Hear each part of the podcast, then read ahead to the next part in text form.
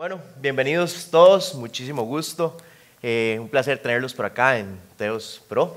Mi nombre es Mario Madrigal, para los que no me conocen, yo formo parte del equipo de charlistas de Teos One, que es el grupo de 12 a 17 años. Si ustedes tienen gente en esas edades, conocidos, primos, hermanos, hijos, nietos, lo que tengan, este, los invitamos todos los sábados de 4 a 6 en la Casona Escalante. Tenemos un grupo parecido a este, pero más cool, ¿verdad? Con gente más cool, ¿verdad? Entonces pueden llevarlos ahí y van a recibir una charla como esta, pero adecuada, digamos, a sus edades.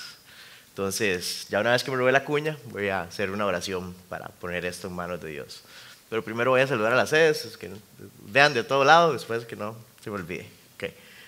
Señor Todopoderoso, te damos gracias, Padre, por estar acá, por tener un lugar donde podemos aprender de tu palabra, Señor, por, por tener el privilegio de escuchar de ella, Señor. Eh, te doy gracias por darme el privilegio de compartir este mensaje, Señor. Una persona tan imperfecta, te pido que por esa razón me borres por completo, Señor, y seas tú el que dé el mensaje, Padre, que sea tu Espíritu Santo, que no haya nada que pueda interferir con este mensaje, que todos podamos tener un corazón humilde, que podamos recibir este mensaje de la mejor manera, Padre, que tu Espíritu Santo nos incomode, Señor, y nos lleve a aplicarlo de una forma real en nuestra vida, Padre.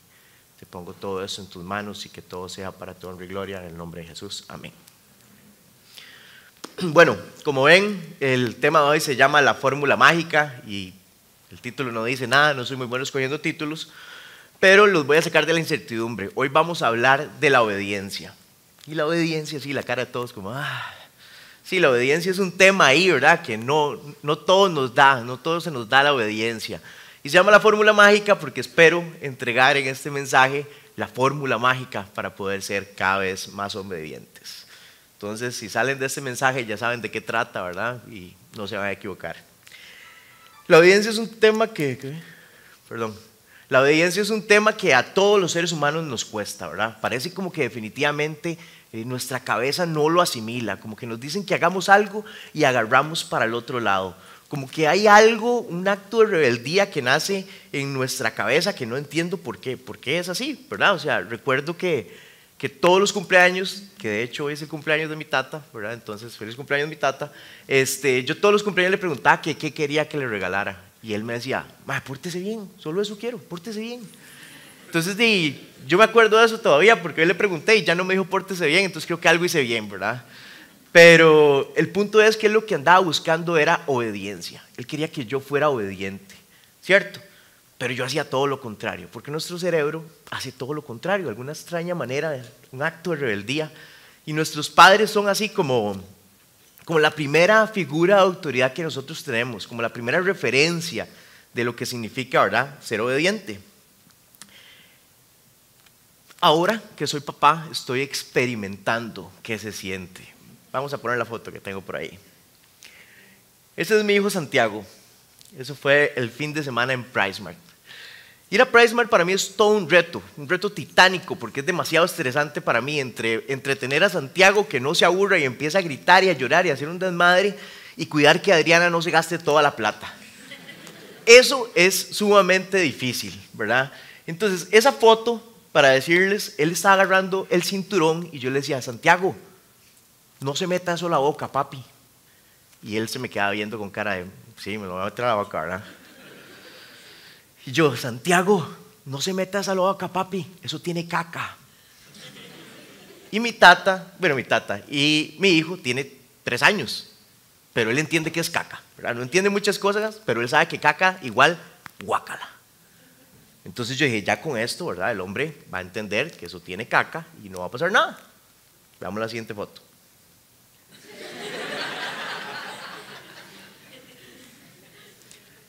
Yo dije, qué muchacho. Estaba muy enojado con mi hijo. Estaba muy enojado porque ya le había dicho muchas veces que no se metiera eso a la boca, que eso tenía caca.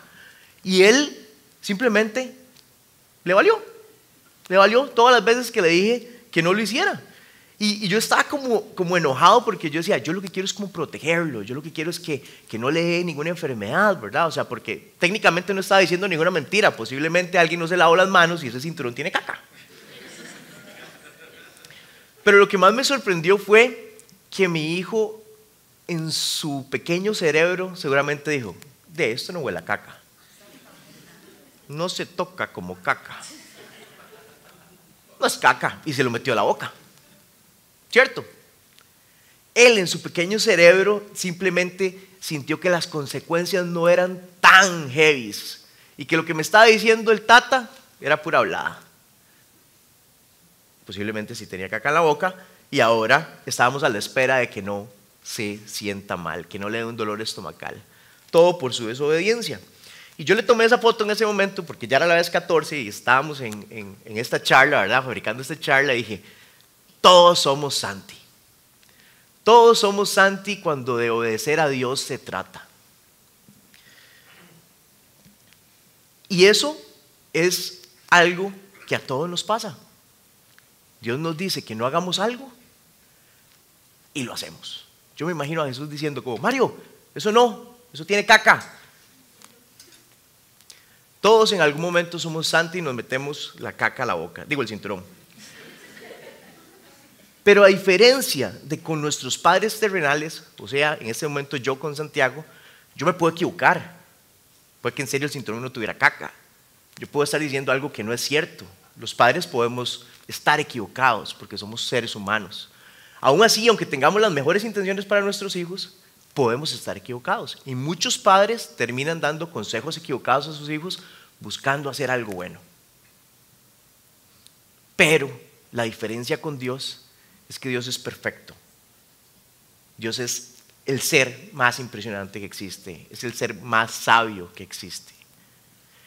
Y si partimos de ese hecho, de que nosotros, todos los que creemos en Dios, en Jesús, lo tenemos como un ser supremo, como un ser que está por encima de nosotros, de nuestras capacidades, pues entonces tiene mucho sentido que le hagamos caso, porque está muy por encima. Pero no es el hecho, ¿cierto? No siempre termina pasando de esa manera.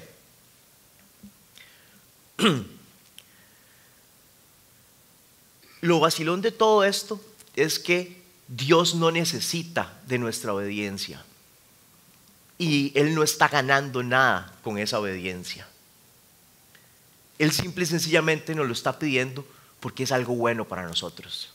Dios no está ahí arriba diciendo como, jaja, les quité esto, les quité lo otro. No, o sea, Él no necesita eso. Él nos lo está pidiendo para nuestro propio bien.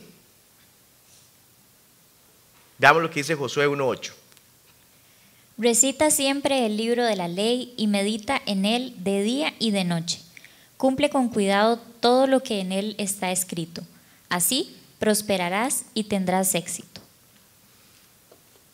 Él está hablando de este libro aquí. Está hablando que, que nosotros podemos meditar en este libro y aprender de este libro. Y que aquí podemos saber qué es lo que a Dios le gusta y qué es lo que a Dios no le gusta. Aquí están todas las cosas que tienen caca. Y es el último chiste de caca, tranquilos. Y para mí creo que esas dos razones que les acabo de dar, la primera, que Dios es por encima de nosotros y es muchísimo más sabio de nosotros, y la segunda, que todo lo que busca es para nuestro propio bien, que todo lo que nos está pidiendo es para nuestro propio bien, ya deberían ser razones suficientes para que un cerebro racional diga, sí, hagámosle caso, obedezcamos a lo que Dios nos pide.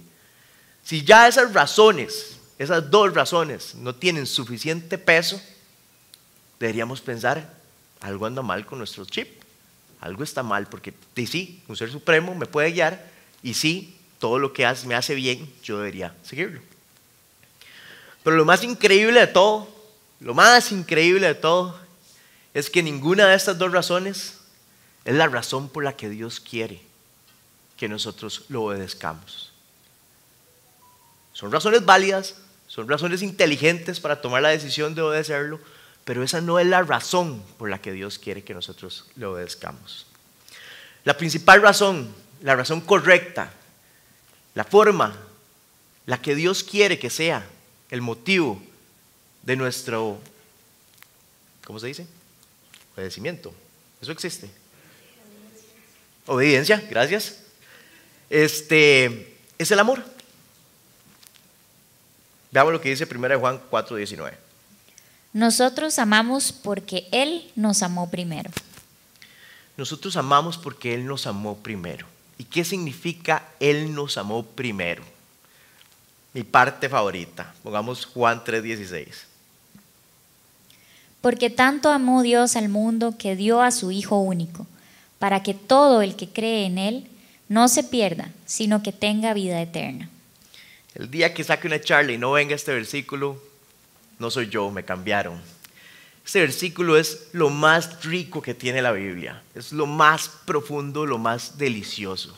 Y espero que si usted nunca lo ha escuchado, hoy Dios le dé la oportunidad de entenderlo de una manera diferente. Porque todos hemos escuchado que Jesús murió por nuestros pecados.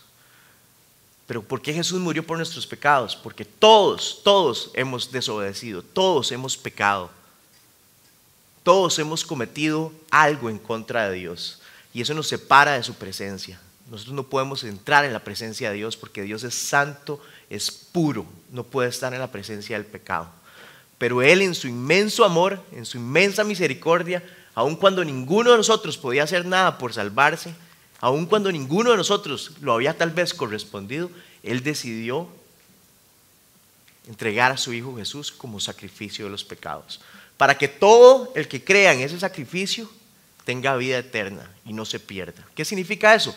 Que si nosotros aceptamos a Jesús de corazón, vamos a poder acceder al Padre. Él ya no ve nuestros pecados, Jesús paga por eso y podemos acceder a una vida eterna en su presencia.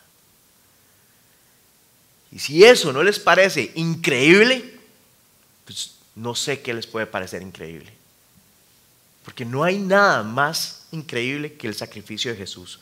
Como Él voluntariamente entregó su vida por nosotros para que nosotros podamos acceder al Padre. Y eso debería llevarnos a nosotros a un agradecimiento genuino, a un amor profundo por Dios, de entender lo que Él hizo por nosotros y amarlo de una manera genuina y profunda. Esa es la razón por la que Él quiere que nosotros obedezcamos, por el amor tan profundo que podemos sentir en lo que Él ya hizo por nosotros. Solo que muchas veces nosotros malentendemos el concepto de obediencia y le damos ese toque humano. Muchas veces creemos que para cambiar necesitamos hacerlo con nuestras propias fuerzas, que necesitamos hacerlo nosotros.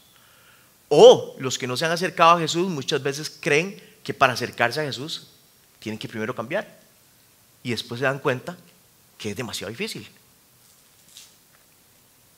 Lo único que va a lograr tratar de hacerlo por sus propias fuerzas y lo único que va a lograr el tratar de cambiar por nosotros mismos es que nos vamos a frustrar, que nos vamos a sentir mal, desanimados y en ese momento ya no vamos a querer nada.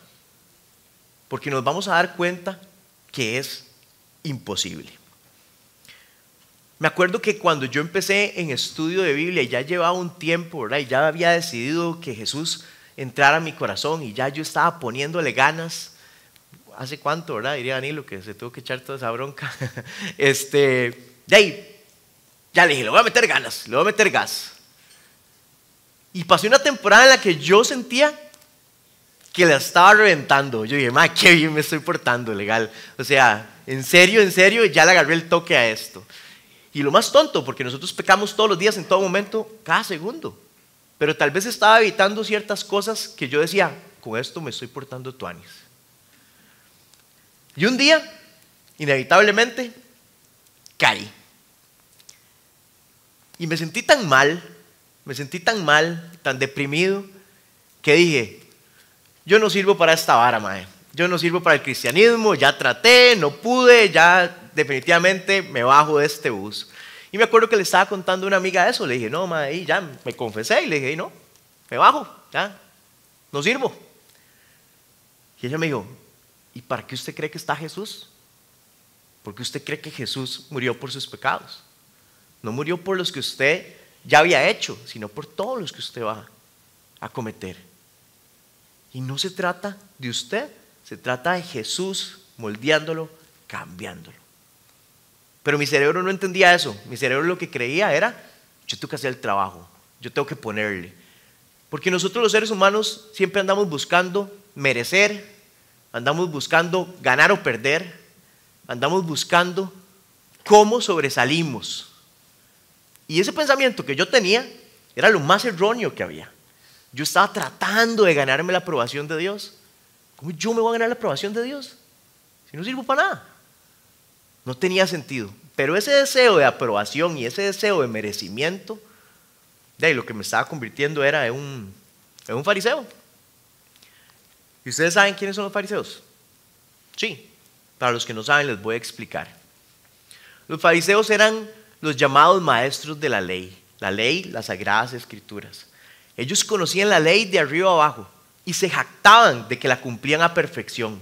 Se jactaban de que ellos eran buenísimos cumpliendo la ley. Eso les daba estatus. La gente los tenía como endiosados, ¿verdad? Porque ellos eran los buenazos.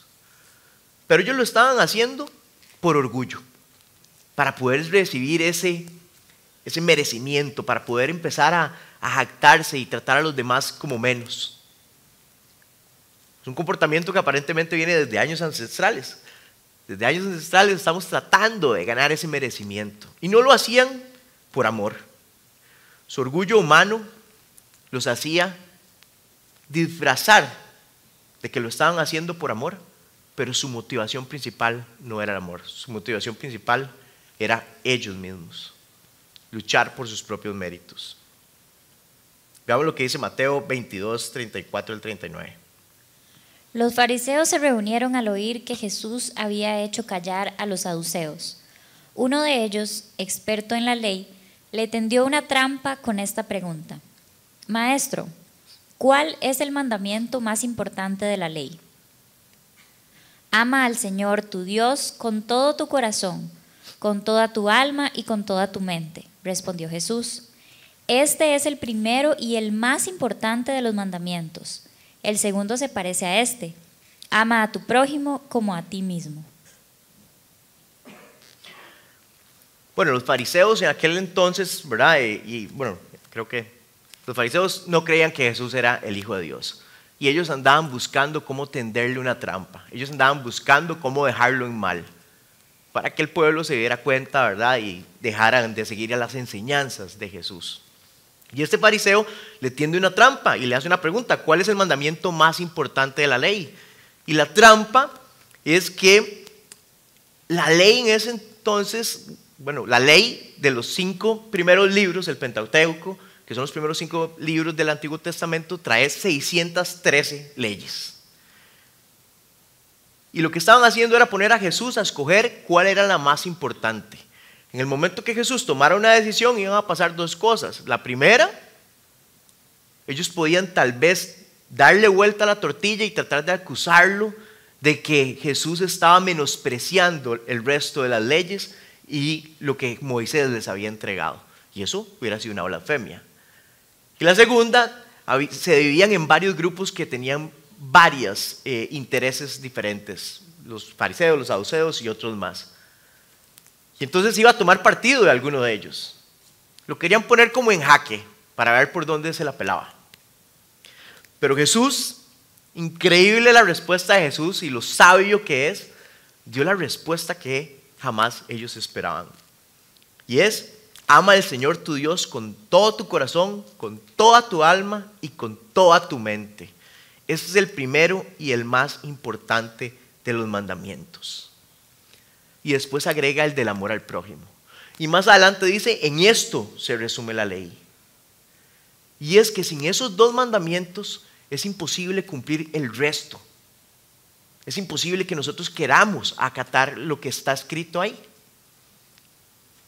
Y también servía como, como un filtro para darse cuenta de que realmente lo que nosotros tenemos que buscar es a Dios primeramente. Y que era un tema de amor genuino a Dios. Lo primero que tenemos que hacer es cambiar el chip y entender que esto no es una carrera de obediencia. No se trata de quién obedece más. No se trata de quién se porta mejor.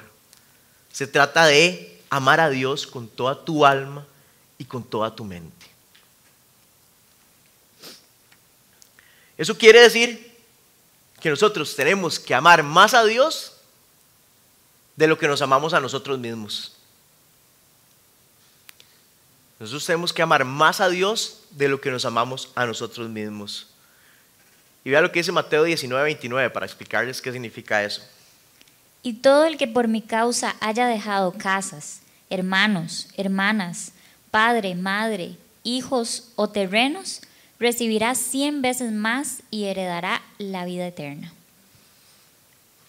Y aquí no está queriendo decir que nosotros tenemos que dejar todo tirado y listo. Lo que está queriendo decir es que nosotros no podemos poner nada por encima de Dios. Nosotros no podemos tener algo más encima de Dios. Y usualmente nosotros nos ponemos por encima de Dios. Porque cuando nosotros decidimos no obedecer a Dios, estamos decidiendo amarnos a nosotros mismos. Estamos decidiendo amar nuestros placeres y amar las cosas que nosotros queremos.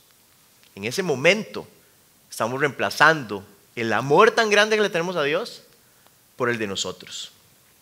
Pero si nosotros nos centráramos en amar a Dios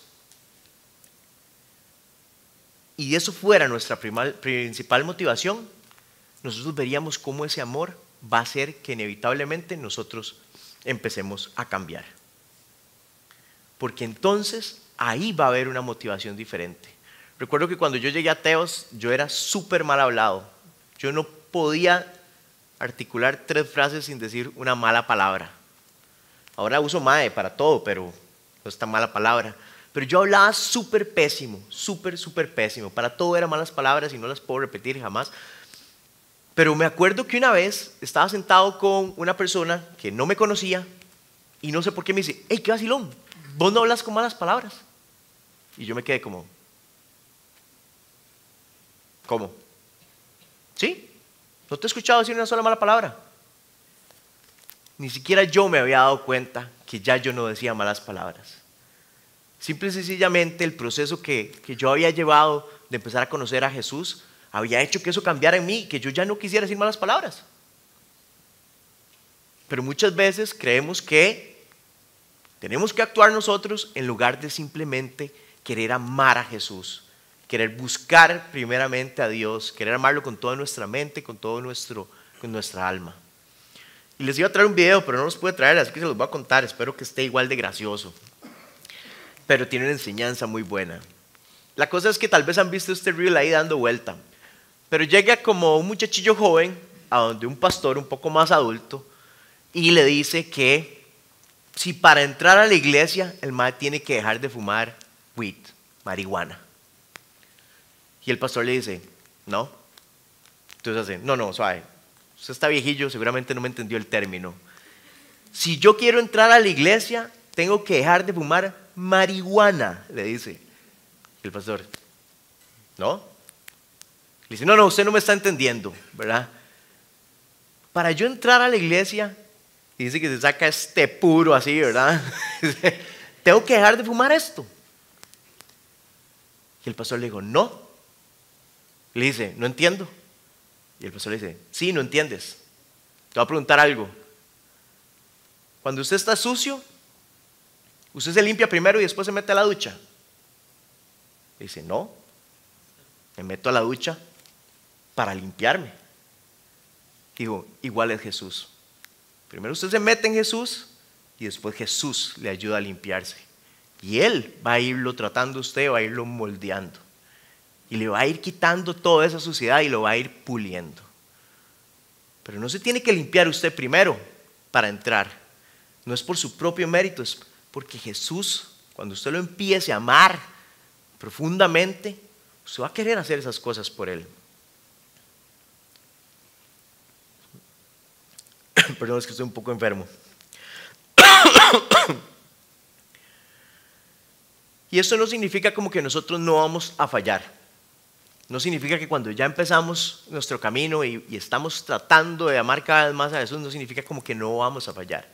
Pues obviamente vamos a fallar porque somos seres humanos. Y para eso fue el sacrificio de Jesús. Pero lo que tenemos que hacer es retomar las fuerzas y empezar otra vez. Y tratar de cada vez más, amarlo tanto que esos fallos vayan siendo menos y menos y menos y más livianos. Porque les voy a decir una cosa, cuando uno está muy cerca, en serio, los pecados van disminuyendo. Pero cuando usted ve que en su vida los pecados van aumentando es porque usted se está haciendo para atrás. Y se está haciendo para atrás. Y inevitablemente eso puede pasar. Entonces, si nosotros sabemos que la fórmula mágica para ser más obedientes es amar a Dios con toda nuestra mente y con toda nuestra alma, veamos la siguiente pregunta. ¿Qué puedo hacer para poder amar cada vez más a Dios? ¿Cuál es la fórmula secreta para poder amar cada vez más a Dios? Ahora sí, pongan atención los que están dormidos para que vean que aquí les voy a dar la fórmula mágica. Pues la fórmula mágica es la fórmula más sencilla y es lo que les decimos aquí siempre. La fórmula mágica es tenga una relación cada vez más cercana con Dios. Esa es la única forma en la que usted puede amar más a Dios.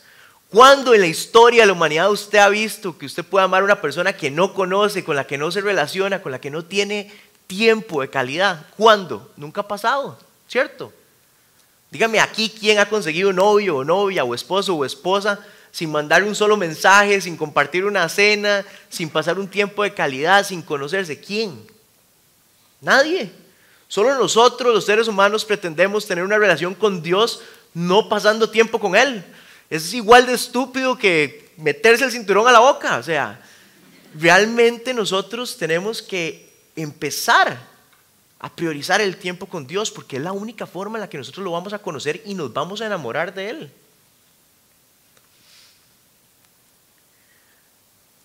Después de casi, bueno, casi, casi seis años ya de matrimonio, yo ya casi sé todo lo que le molesta a mi esposa, casi. Y todos los días estoy aprendiendo.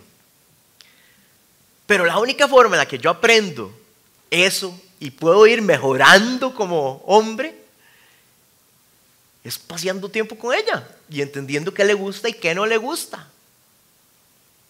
¿Cierto? Pues de igual manera es con Dios. Si nosotros hacemos eso, pues la cosa va a cambiar. ¿Y cómo es la forma en la que nos relacionamos con Dios? Bueno, primeramente nos relacionamos con Dios con la lectura. Cuando nosotros empezamos a leer este libro, más frecuentemente podemos entender quién es Dios, cómo es Dios, qué le gusta a Dios, qué no le gusta a Dios. Porque aquí está escrito el carácter de Dios. Aquí usted puede conocer cómo es Dios. Si usted no lee la Biblia y usted pretende conocer a Dios, lo que usted se está creando es un Dios falso, es un Dios que usted simplemente está diciendo como, esta es mi percepción de Dios, a Dios le gusta la pizza. Usted no sabe si a Dios le gusta la pizza. Es como que yo asumiera que Palomo es morado, solo porque tiene cara ganador. Pero sos morado. Jamás, ven. Pero la única forma en la que yo puedo saber eso es conociéndolo, pasando tiempo con él y dándome cuenta lo envenenado que es por la liga. La otra forma en la que nosotros podemos relacionarnos es por medio de la oración. Cuando nosotros empezamos a tener tiempo de oración, podemos empezar a experimentar a Dios por medio de la oración.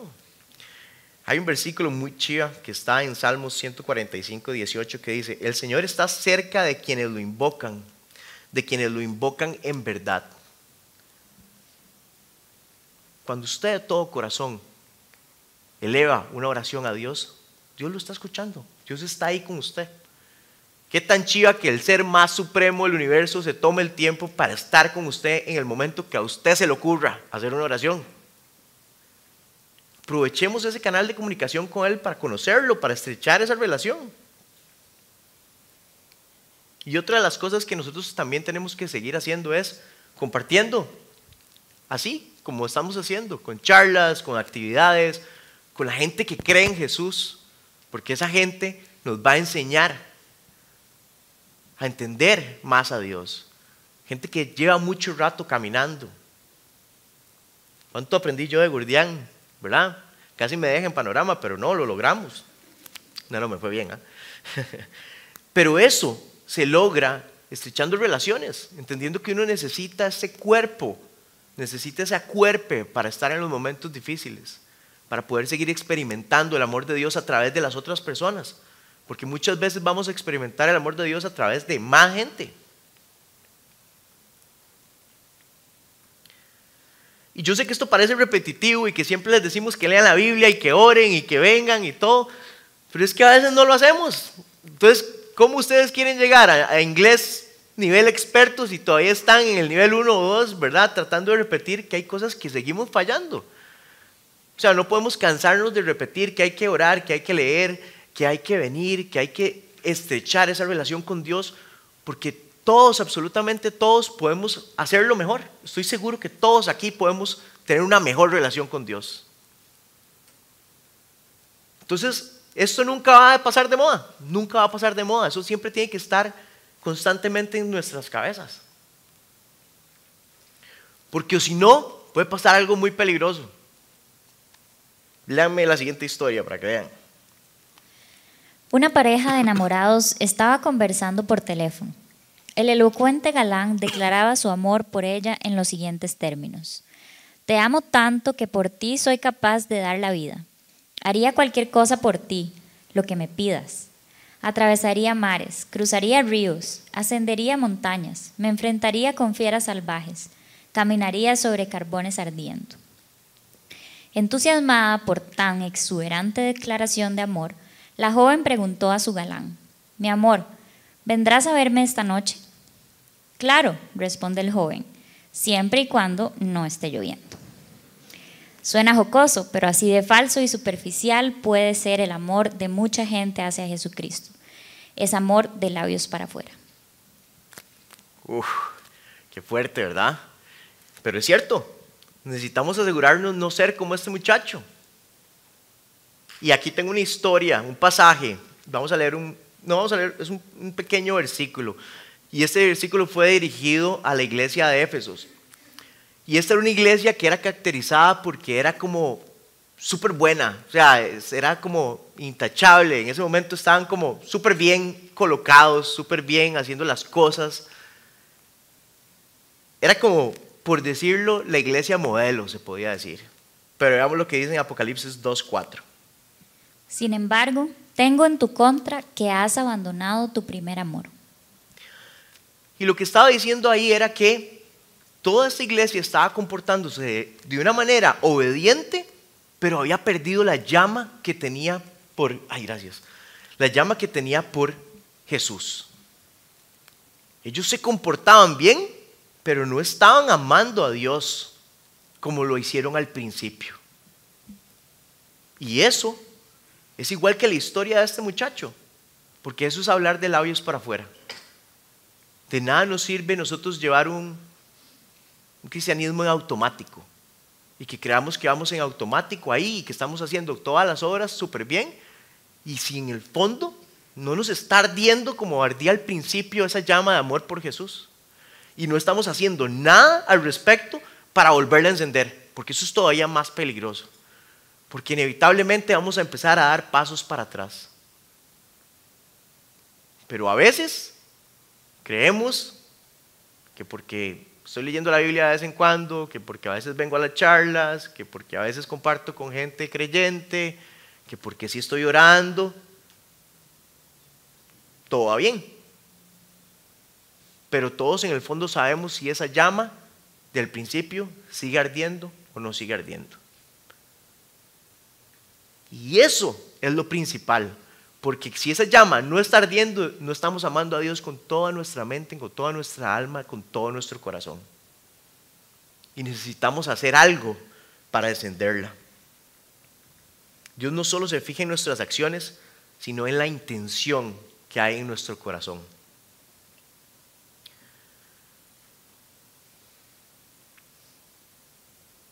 Si nosotros solo estamos contando nuestras obras y no estamos revisando nuestro corazón, estamos comportándonos como el fariseo. Estamos comportándonos como un fariseo que está buscando nada más externar algo que en el fondo no está viviendo. Entonces, si nosotros compartimos como comunidad, si nosotros leemos, si nosotros oramos, si nosotros buscamos a Jesús de una manera ferviente, vamos a tener una relación cada vez más cercana y eso nos va a ayudar a amar más a Dios. Pero les voy a dejar el último tip que les va a ayudar a reforzar eso. Leamos Lucas 7:47. Por esto te digo, si ella ha amado mucho, es que sus muchos pecados le han sido perdonados. Pero a quien poco se le perdona, poco ama.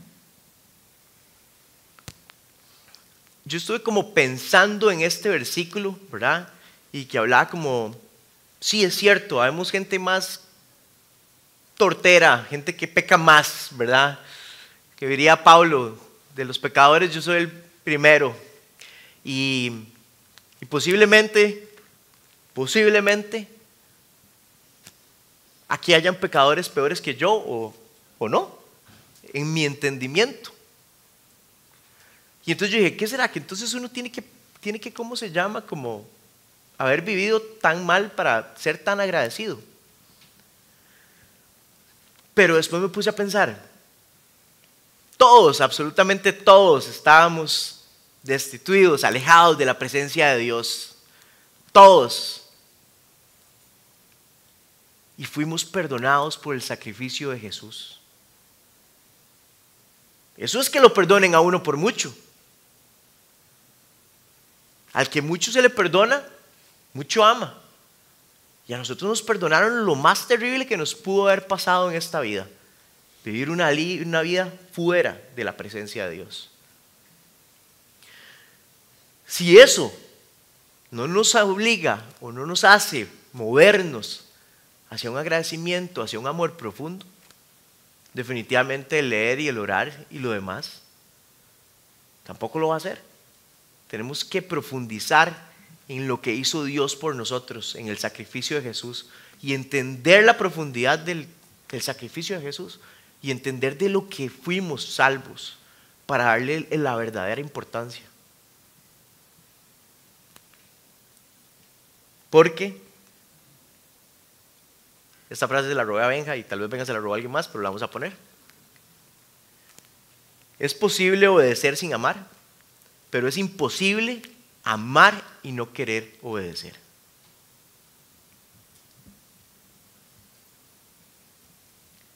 Si nosotros entendemos eso y nos enfocamos en amar a Dios con toda nuestra alma, con toda nuestra mente, inevitablemente vamos a querer obedecerlo. Para cerrar, quiero presentarles el Salmo 63.1 que dice, Oh Dios, tú eres mi Dios, yo te busco intensamente. Mi alma tiene sed de ti, todo mi ser te anhela, cual tierra seca, sedienta y sin agua. Qué rico poder decir que nosotros buscamos a Dios intensamente, desesperadamente como si lo necesitáramos porque no hemos recibido agua en meses. Qué rico poder decir eso. Hoy quiero que ustedes se lleven eso.